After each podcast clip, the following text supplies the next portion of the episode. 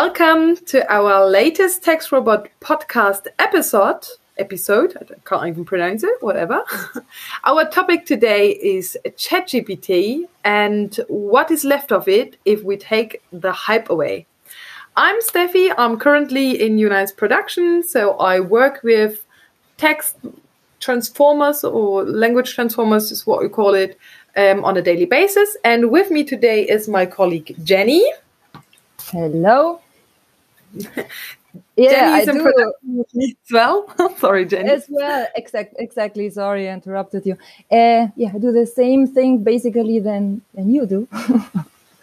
so we both handle texts on a daily basis, and uh, yeah, I I involved um, with uh, text conception, text production.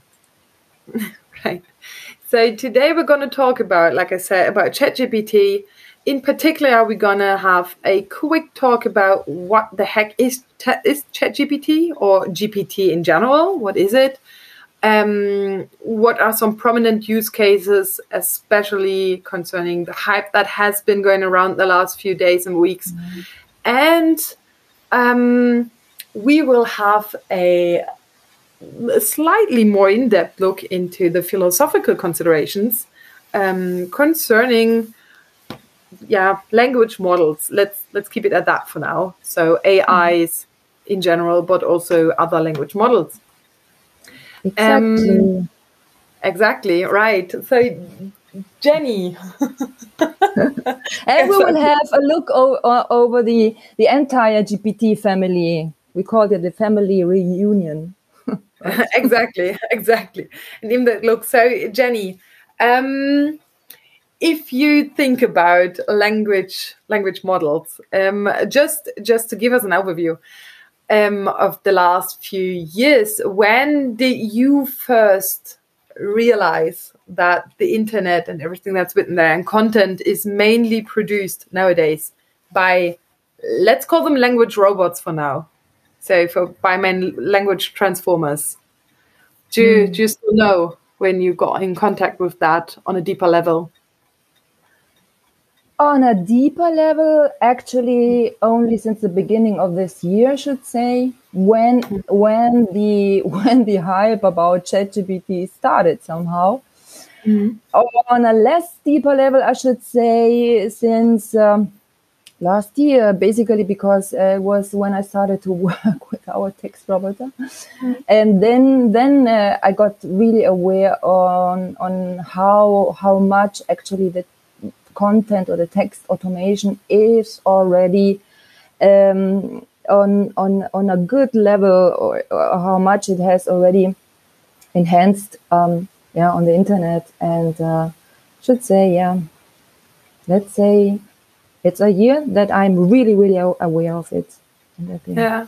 I don't know if you it, agree yeah, it's been similar with me actually. So I've I've always been in copywriting. Before I was with Unice, obviously I was um, um, with a let's call it a classic uh, digital marketing company where you, you know mm-hmm. we write everything by hand and you you somehow assume that everyone is doing that as well. And uh, you know you're coming from university and you think you have all the updates and you think you're uh, at the at the head of whatever is going on in your field currently, and then you go into the uh, into the real world and mm. suddenly you realize okay there's actually language robots and language uh, models been around for years nowadays so it's been years yeah. um, which which brings me to ChatGPT actually or the the GPT in in and of itself so uh, I just realized that, well, what just realized few months ago that it's been around for quite some time. Um, they've been doing this since the early 2010s, I would say. And um, so, going back into what we actually want to talk about, what the heck is GPT? So, since it's, um, they call it a generative pre trained model. And GPT 3 as indicated by its name, it's already the third version, so the third generation of of this um, transformer, so of this uh, language model, mm-hmm. and it's it's quite interesting to realize that OpenAI, so the company behind it, which is a research company in itself, um, that they've been doing that since 2013, 14. So Yeah. you could have had automated text and also automated text without a proper model um, as early as 10 years back and only now. So for the last few weeks, people are going absolutely crazy about this. And Yeah, you're right.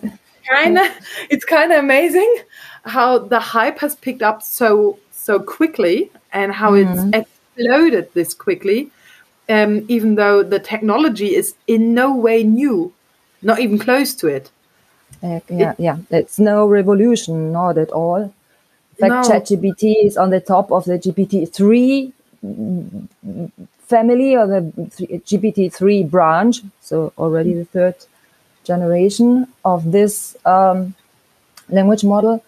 So no, no, it's not at all a revolution and nothing. No, not really, new. no. No. So um, for our listeners who don't, who are not too deep in the in the material of this, so um, GPT one and GPT two obviously are the foundation of GPT three, and what they did was they took some some popular hypotheses. Um, the first one being that a transformer, so a language model, uh, combined with unsupervised pre-training should work fine and should give us good good results. That was GPT one. Um, They proved that to be true, to be true, and then they went into GPT two, where they took the the hypothesis that language model can multitask or language models can multitask. This was actually the new thing about it. Yeah. Yeah, GPT-2, right. So that was that was really the big thing, and then they took both of that, combined it, and said, okay, so this is GPT three, um, which is yeah, really just really just the the tip of the iceberg on one side, and also just the really just a combination of the research we had flying around since 2014 at at the latest. Um, Yes. And ChatGPT for everyone else is just a submodel of GPT-3. So you have GPT-3, which is the newest model of of OpenAI, and they have a lot of submodels, which we will have a look at later or have a talk about later. But um, ChatGPT is just one of of many, basically. Um, yeah. So it's always a bit. Um, also, I hear the question quite often um, how does ChatGPT know or how does it how does it get its information? And oh my god it must be so so well trained and such a good ki and it must be or ai i'm sorry english and uh, has direct in access to the internet. And whenever i tell them yeah actually no No. it's a, data set, and that data set has been fed into between 2020 and 2021. And everything that's newer than that is actually not covered. So, Jenny, what was I, I'm really Yeah, it curious. is amazing. It is amazing because it's absolutely not updated. So whenever you, you so, really um, think about it, but you, you will never get a really, really updated text. Not now, not updated to now, to today. huh? we have today, what is it? The 3rd of March, 2023, because the uh, corpus on what on which it was trained um, on i- i- is, is, is, is not updated. It it ended in 2021, right? Yes. Yeah, exactly. And also, what was quite, um, what was quite, how do I say this?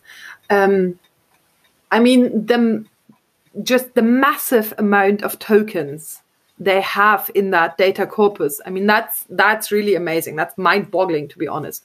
But still, at the end of the day, um, it's not an endless corpus as massive as it is, it does not cover um, all there is. So what they did was they took Common Crawl, which is also um, I think it's freeware. I'm not even sure. So they are like a foundation of itself. Um, they crawl the internet once a month, um, but but they abide by copyright laws. They don't track anyone who has a no follow. So most of you know those magazines that are behind paywalls and things like that, they don't mm-hmm. cover those. Those are not in the data set for ChatGPT, which means if you want ChatGPT, which is very interesting, if you ask ChatGPT anything to do with um, yeah, with knowledge that is from any kind of magazine or newspaper that might be behind a paywall and is not common knowledge, that's just not going to be in there.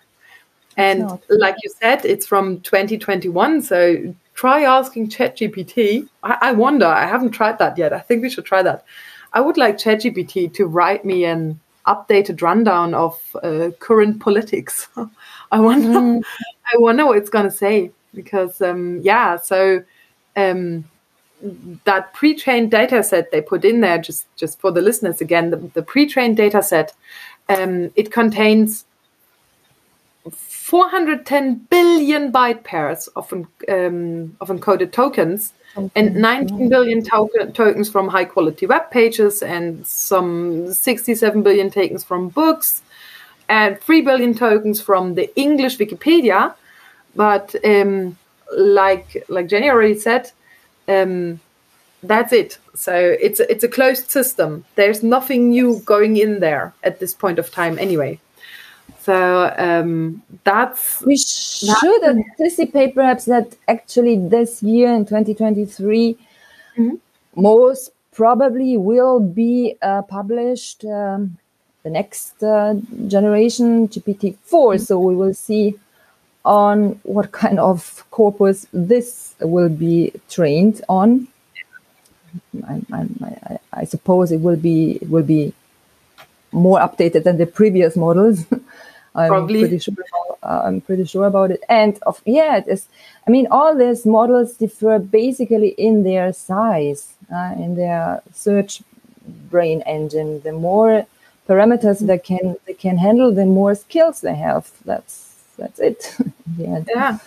But so at the end of the day, you can't really update, well, at least to my knowledge and to their, as of today, you can't really update the, the data set that they use to model GPT-3. So instead of updating GPT-3, they always have to upgrade to a whole new model, which is exactly. GPT-4, basically, yes. yeah. And pre-train, yeah, again. Yeah. Right. That was also yes. kind of kind of surprising, to be honest. I thought it mm-hmm. would be mm-hmm. more of at that point, but yeah. Mm-hmm. Um, yeah. Right. So now that we've talked about what it is, where it came from, and what the data, um, the basis is, what can it do and what can't it do? Jenny, how yeah, was your reaction to, to learning what it can do and what it can't do? Because well, on the on the one hand, it's pretty su- surprising because it can do a lot, a lot of things. It's uh, especially mm-hmm. ChatGPT. I mean, it's a chatbot. It's really a human-like. You have this feeling of a human-like communication. You get answers. Uh, there are so many skills. Um, it can perform a lot of language um, tasks, um, including what was it? you find it as well on the OpenAI website, including translation, including summing up uh, uh, texts, including uh, making text somehow e- easier uh, to understand. Uh, uh, so some it can categorize texts, it can write codes, and etc. etc. etc. So on the one hand, it's really amazing because it's a tool that is really, really I should say a massive uh, a massive power somehow. You feel it behind it. but on the other hand, it's simply um, it's not error free so you no. you cannot you can never be sure about the outcome. You you always always have to proofread every single text it uh, spits out basically. So mm. uh, depending on the use case that you have, uh, one should really evaluate whether to use it or not. Yeah. So I, I was I, I remember I was quite surprised. So when when the hype started a few weeks back, I was of course as well. Oh wow, it could write, you know, X Y Z for me. It could write. Um, I thought maybe it could write emails for me because let's be honest, emails is really the bane of everyone's existence. and, like, oh wow, maybe it could write my emails if I just tell it what to write. Um, also, what it can definitely do, I mean, it can write nonfiction and it can code. I mean, think yeah. about that. Um, but the the bias it still has ingrained because it learned from humans is something yes. where I thought, okay, right, that's yes. that's definitely a limit. So because yeah, like I, like I said, it's just crawling. It crawled all those pages, or where it used the data set from from uh, Common Crawl, which means that every bias that was written in that in that ginormous corpus is in ChatGPT or GPT-3 as well. It's included in there. You have so many bias on on race, on gender, religion. Yeah. Um, yeah. I remember one one YouTuber trying to trip it up, and uh, so he wrote with ChatGPT and had a nice chat, and it was everything was nice uh, and fine, and it was you. He got really high quality answers um, until he asked about if the Earth is round or flat. and that's what yeah. it kind of yeah. imploded. so I think at first it said that the Earth was round, and then for some reason he managed to, by using certain certain terms and keywords, he managed to trick it into basically pulling from its flat Earth data from all the flat Earth societies you have out there, and because um, well generally, I don't want to say all, but generally, people from that um, is it a society? I think they call themselves the Flat Earth Society, right? Anyway, so people from that tend to be more on the um, aggressive side of the internet. Let's let's put it kindly. I, so all, yeah, okay. ChatGPT turned all aggressive on him and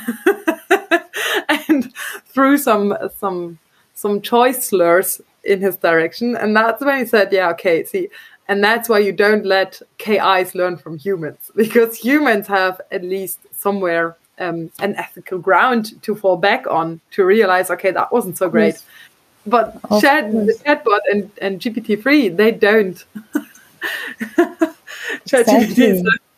you can you can trip it up quite nicely. Um, so if any one of our listeners out there really want to try this, there's a really really easy test. So ChatGPT, as we said, um, or GPT-3, it's a it's a model, and its main difference to classic language models like the one we work with mostly, which is um, a model that we write for a specific data set. So we write a new model every week, basically. Um, it's one big model, and it does it cannot com- uh, admit to not knowing something. So whenever Chat mm. ChatGPT or GPT-3 is trying to answer a question and he can't because he doesn't have the knowledge, then he falls back on his machine learning, which kind of tells him what to expect as an answer. So, what we would expect, and then he just fills in the gaps with whatever he thinks or yeah. imagines might be correct. It's and, a uh, probabilistic system, whereas yeah. our text uh, text to um, data to text model, our text robot, is mm. a deterministic uh, system. So we uh, we know what the outcome is. We know what exactly. will come out from an exact data set. And yeah you're right. We are practically producing a text robot yeah. every, every week. Um, and yeah. it was quite so i asked chatgpt um, about the the world record for rubber ducks. Now why did oh, i ask him that, that? was because funny right it's one of those small newspaper articles that would normally be behind a either paywall or it would have a no follow so it's you know copyrighted so it's definitely something that's not in the corpus or is included in the corpus but ChatGPT yeah. of course will still give me an answer because he will yes. try to answer the question he is this system is so let's call it restricted in order yeah. to avoid another word then it cannot admit its own limits and this is um, but really it sounds correct. But the it user sounds has correct. The answer it gave me sounded very, very, yeah, conclusive. And I thought, okay, that might be correct. And then I had to recheck and realized, okay, whenever I, I asked this question and I would ask it multiple times, obviously I would delete my cookies, you know, try to get it again. And I got another number every time. So um, Yeah, for our yeah, listeners, um, the record is at slightly more than 9,000 rubber duckies um, purchased by one person. So she has slightly more than 9,000. And ChatGPT, yeah. because it's a world record, so he thought, okay, it should be a rather high number. And the first time I did it, he gave me some 800,000 rubber duckies. The second Mm-hmm. time he said, oh, maybe it's more like 28,000 rubber duckies. And the third time I got a number around 60,000. So it's Yeah, yeah. vastly different and really just imagined. So there's, Yeah, there's in- no pure behind that. invention, not in yeah, it's pure invention. Yeah, the most invention. likely outcome. Yeah, that's that's uh, that's it. And it it, it, it, it it's um, not um, absolutely not guaranteed that this is correct. Yeah. So uh, I mean, ChatGPT is fine and nice and funny if you if you want to. It's it's, it's good for storytelling, for instance.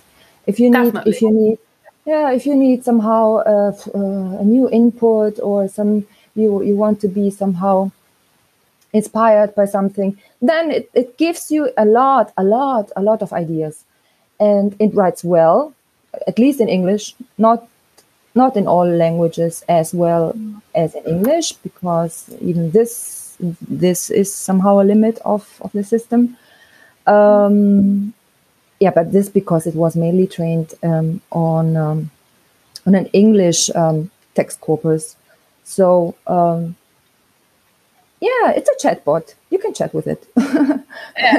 What can- and it in, in this sense it honors it honors its its its uh, yeah its uh, basic uh, um, basic basic task you know what what what it has to do it it, it does it I mean, pretty, pretty let's well be honest. I really Yeah. think it's a in the case of ChatGPT because again it's a it's a chat robot like you just said. Um, it's doing quite well. I mean, if I chat with someone, I always want an answer, even if they don't know. And let's let's be honest here with us. We're humans, and we tend to not really admit to our limit in knowledge. in this mean- sense it's human like right exactly. That's what I thought. I mean, kind of, kind of getting there. Mm-hmm. So, um, let's let's talk about the GPT family. So basically, the road to ChatGPT and GPT three. We kind of promised in the beginning that we would um, we, and, talk we, and we do it of course and so the GPT family obviously has been around for quite some time. And I know, Jenny, you have some more or less in depth knowledge on that. So, GPT-1 um, Yeah. from back in 2018, what, what can you tell us about that? So, how did it all start, basically? Yeah, it started actually. Uh, uh, first of all, what does it stand for? GPT. It stands for Generative Pre-trained Transformer. It's a language model, and it was developed by OpenAI, by the company OpenAI, and um, yeah, at the first model, um, yeah, was was published in back in 2018, and um, um, it was published, and this model used both the unsupervised and the semi-supervised learning. Um, we will, yeah. Let's talk about this right now. What is supervised learning? What is unsupervised, semi-supervised, and reinforcement learning? Because this differs in the different models. Um, uh, supervised learning, machine learning, is always when the observations, the uh, yeah, the input in the dataset are labeled, and the algorithms learn to predict the output from an input data. What is labeled data? Uh, this, um, uh, yeah, this data are subject to a prior understanding of the way, let's say, in which the world works and operates. So a human or as well an automatic tagger must use their prior world knowledge in order to impose some additional information on the data. So we have the typical example of labeled data is I don't know, a picture of a cat or a dog uh, with an associated label on it, cat or dog. All right. What is um, so? This was uh, supervised machine learning. What is unsupervised machine learning? This occurs when all the observations in the dataset are unlabeled and the algorithms learn to build nevertheless a structure from this input data. And what is unlabeled data? This is the, let's say, the only pure data that exists.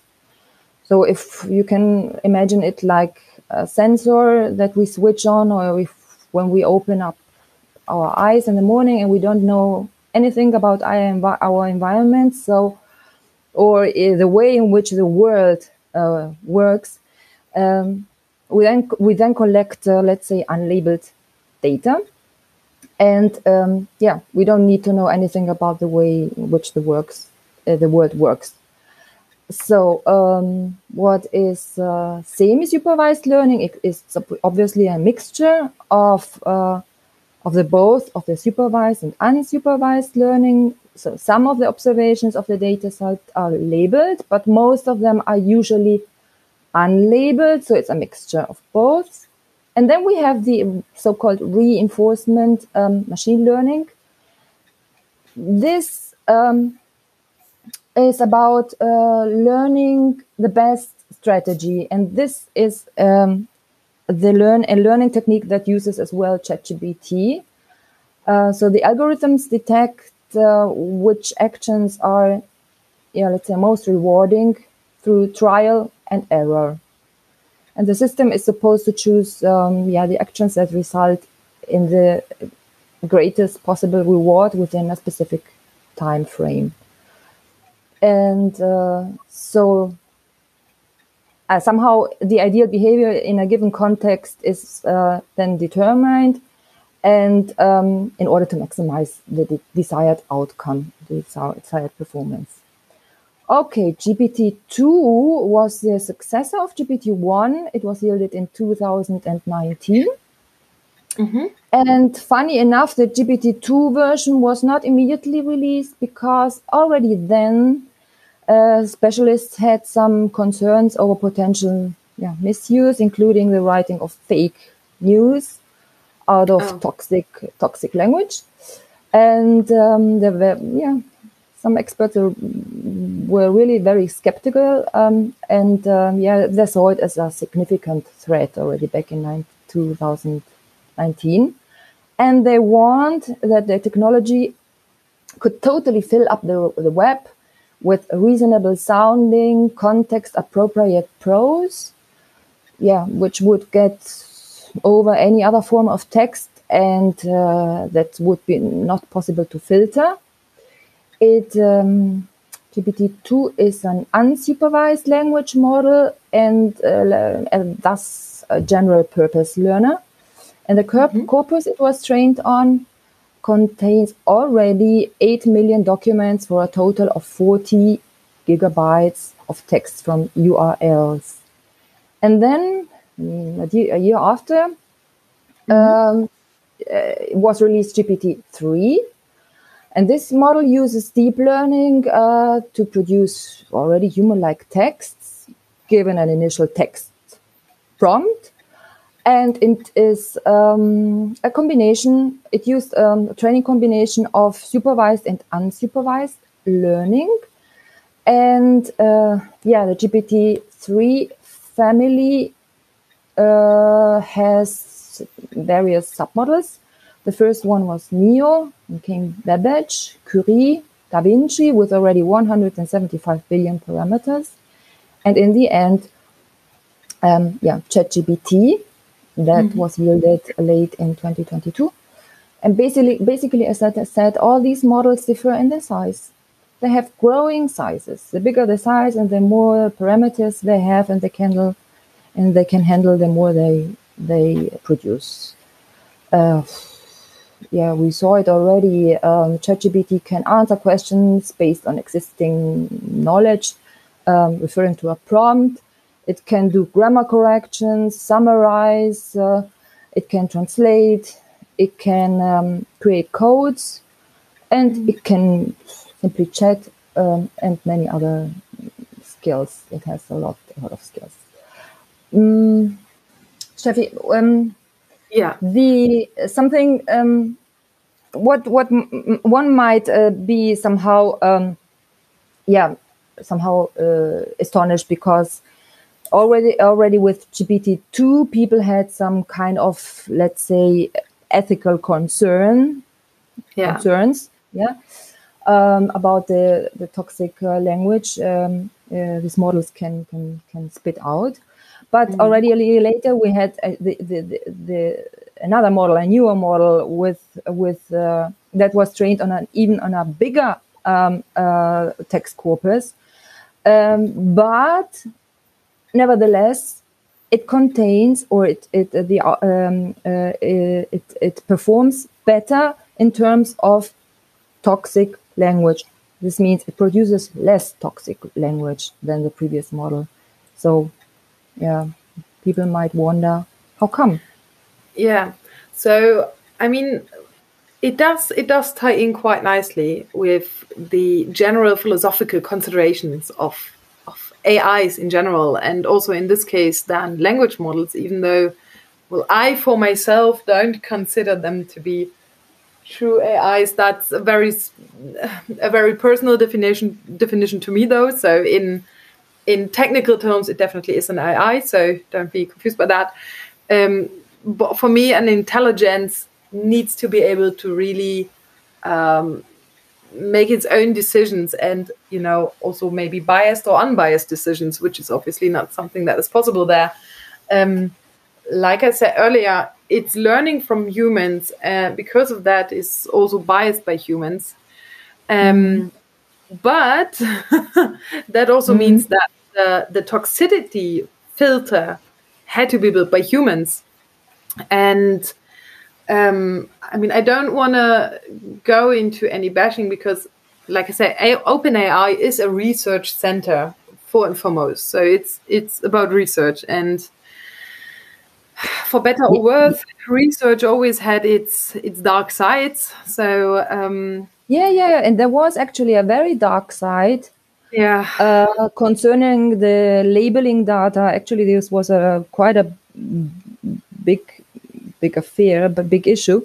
Um, you might remember the um, investigation of the Time, Time magazine mm-hmm. uh, that that revealed that uh, in order to build a safety system against toxic content, um, OpenAI used actually outsourced Kenyan workers who earned therefore a rid- ridiculous amount of money per hour uh, yeah, they used this um, Kenyan workers to label toxic content, and these labels were then used to train the model to detect such content yeah. in in the future. So, um, yeah, and no, no, it was a big, really big issue. The outsourced workers were exposed to this toxic and dangerous content, and they describe this experience really as a torture. I mean, imagine a content about I don't know.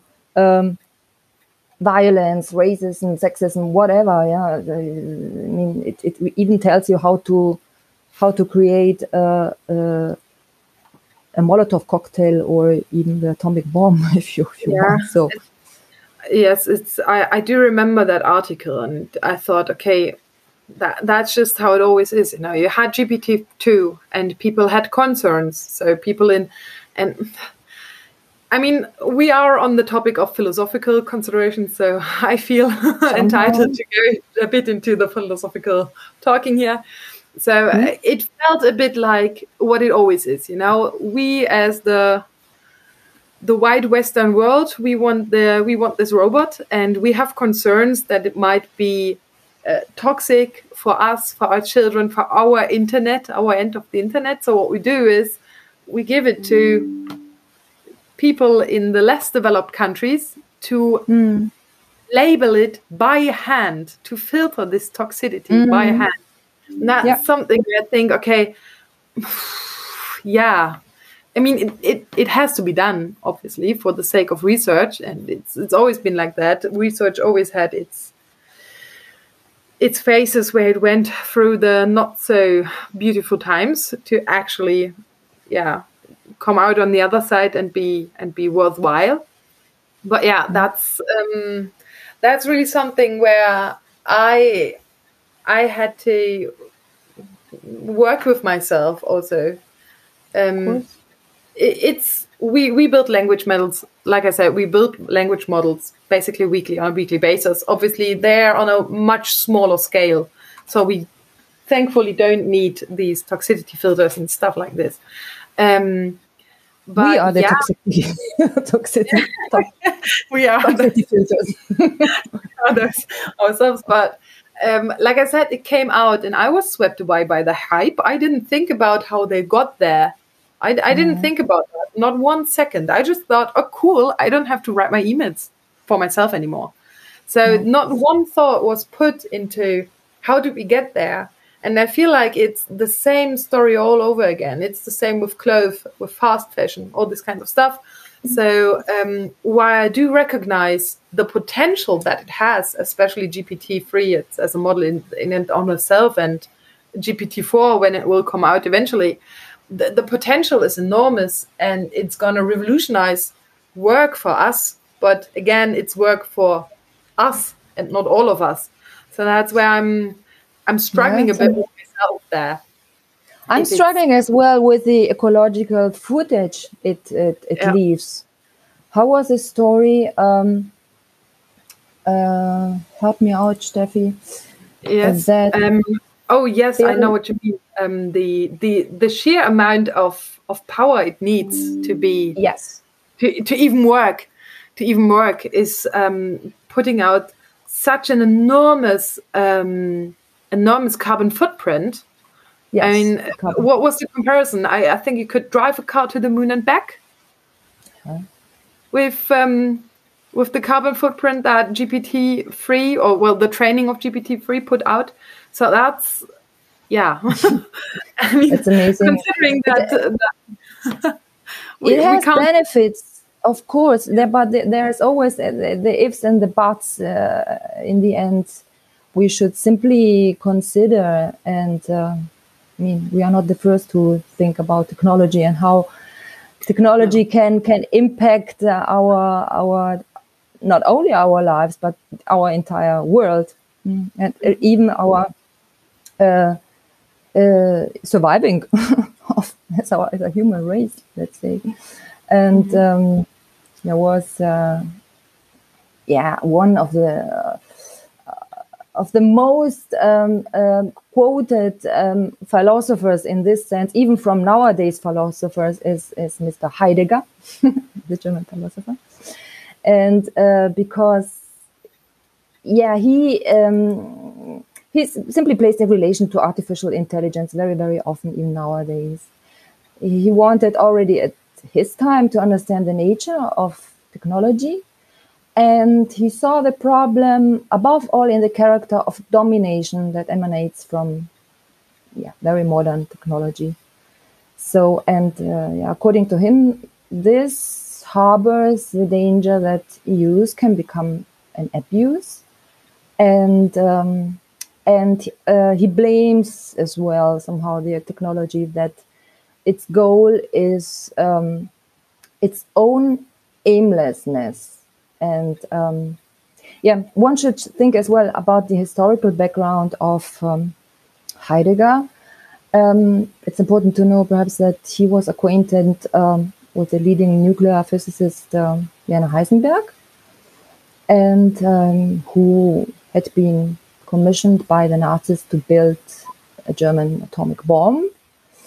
And um, yeah, Heisenberg was in conversation with Mr. Niels Bohr. And um, this is said to have indirectly forced the implementation of the US atomic weapon project, which ultimately, ulti- ultimately, um, yeah, you know, it led to the dropping of the first atomic bomb in Japan. But Heidegger always and repeatedly criticized the technical scientific worldview of Heisenberg and yeah, in which the great danger of an all dominant calculating thinking is absolutized So he criticized it. Um, think about it. The technical action does not take place only in humans and not decisively through through humans. Huh? Um, through this autonomy, even of, of these mach- machines that we're talking about, um, and through the autonomy of somehow the technical process, man himself is somehow subjected to the to the wheels. It's it the man be, man become somehow a commodity, and then it's um, um, only of interest to the extent that he or she can be made somehow serviceable for securing um, yeah this these machines. And um, it's not man anymore who sets things but technology itself. And therefore man is disempowered and there is somehow a loss of self for sure. And as i said before that it's a the final question is about um, yeah the relationship about, humans and a possible super intelligent machine pretty much like you you, you will remember it the HAL 9000 uh, computer in kubrick's uh, 2001 a space odyssey it's Definitely. it's uh, in, yeah it's it's a matter of survival you know like in darwin and uh, yeah. yeah principle of surviving is of the fittest and there have been already ais who have eaten each other previously yeah, that's true. That's true. It Those occurred around quite some time, and they were quite. Um, I don't know. We we should use technology. You know, uh, let's let's let's keep human.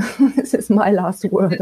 Yes, exactly. That's that's what I thought. So my, my last thought on this was um, going back to the very first thing that we said, because at this point it can't acknowledge to not knowing th- something. Now let's imagine a um, a school kid going in there and getting its homework written by the AI.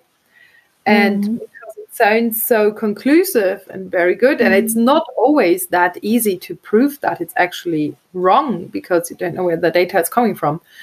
Um, mm-hmm.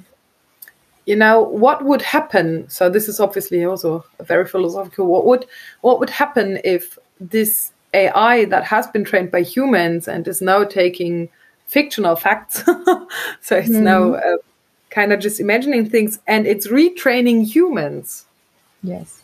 No, yeah, that's, that's, consideration that is not even on the table at this point, but it should be. no, it's not. Definitely, it's not.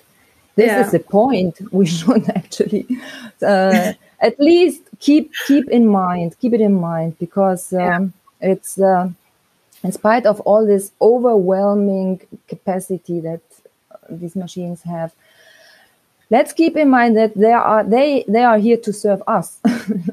Yeah that, that was yeah. the plan. But how how did it i don't know what the quote is in english. What was the um, in german it is die geister die ich rief werde ich nur nicht mehr los. Yeah. This is Goethe, right? Goethe. and that's i think that's the truest words someone has ever spoken yeah. up, always come to my mind when when i have to think about this whole situation we are living in right now. Right. Right. So, yeah, Jenny, this is actually how I would like to end it. So, we've talked about ChatGPT and GPT-3, about the technological side, and what to make of it or not to make of it. Um, I believe it's a very interesting topic. I believe that can't really say you can't really say everything is bad about this. Obviously, it has a, a huge potential for good, definitely as well. Um, but like every technology, we have to keep an eye on it. So yeah, I'm I'm curious to see what's going to come out of these. Um, basically, so am I for sure. We are keeping an eye on it. eye sure. on it. For us, we are we are uh, daily somehow uh, in contact with uh, with these arguments and with uh, these um, topics no it's very very interesting and i'm i'm i'm honestly i'm very happy to to be able to work somehow in this yeah. um in this sector in this branch uh, because this is something that personally I I, I, I love. I love language mm. every sense. Uh, yeah, but um, I hope we we gave uh, today's with this podcast and how, how did we mention it before? And quick and dirty overview. Yeah, quick and dirty oh. overview of GPT oh, three. Oh, right, on what GPT and ChatGPT is capable to to to do. Yeah. And, so and I hope a mm, big thank you to our listeners, whoever managed to stick with us to the very end. thank you for listening to thank our rumble. If you have uh, any questions like always, just uh, reach out to us. We are always curious to hear your questions and to go into direct exchange with you. Um, yeah, feel free to reach out and thank you for your time. Goodbye. Thank you. Bye.